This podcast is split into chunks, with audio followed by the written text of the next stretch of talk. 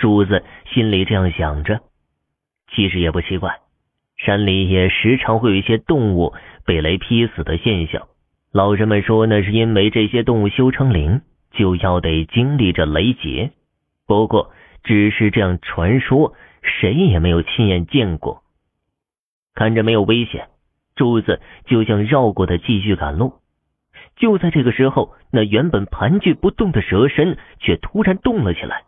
柱子险些没吓得坐在地上，一动不敢动的盯着这条怪蛇。那蛇身动了动，慢慢的分出了一条空隙，从那条空隙里爬出了一条小蛇，花色竟和那大蛇一模一样。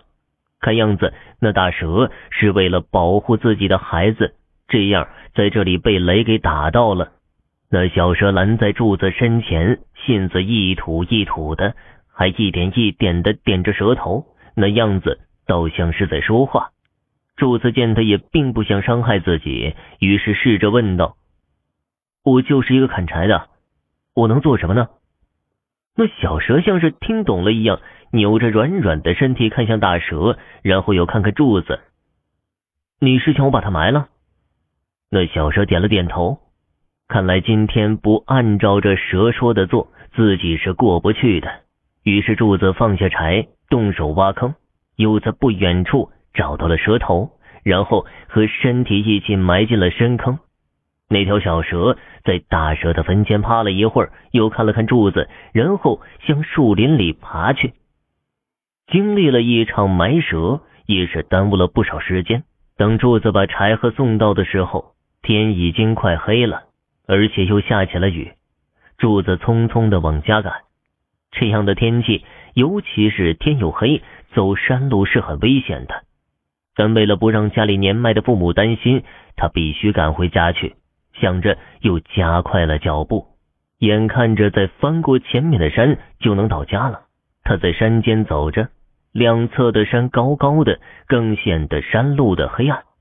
柱子拧亮了手里的小油灯，这时却听到嘶嘶声，是蛇。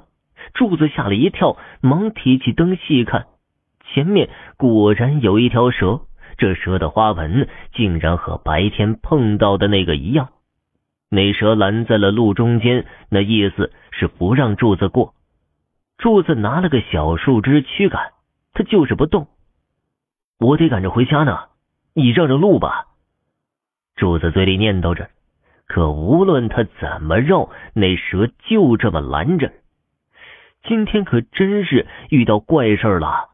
柱子心中又急又气，怒声说道：“你如果再拦着我的路，那我可就手下不留情了。”正在和那小蛇纠缠着，只听到轰隆轰隆的声响，前方出现大片的塌方，把整个山路都掩埋了。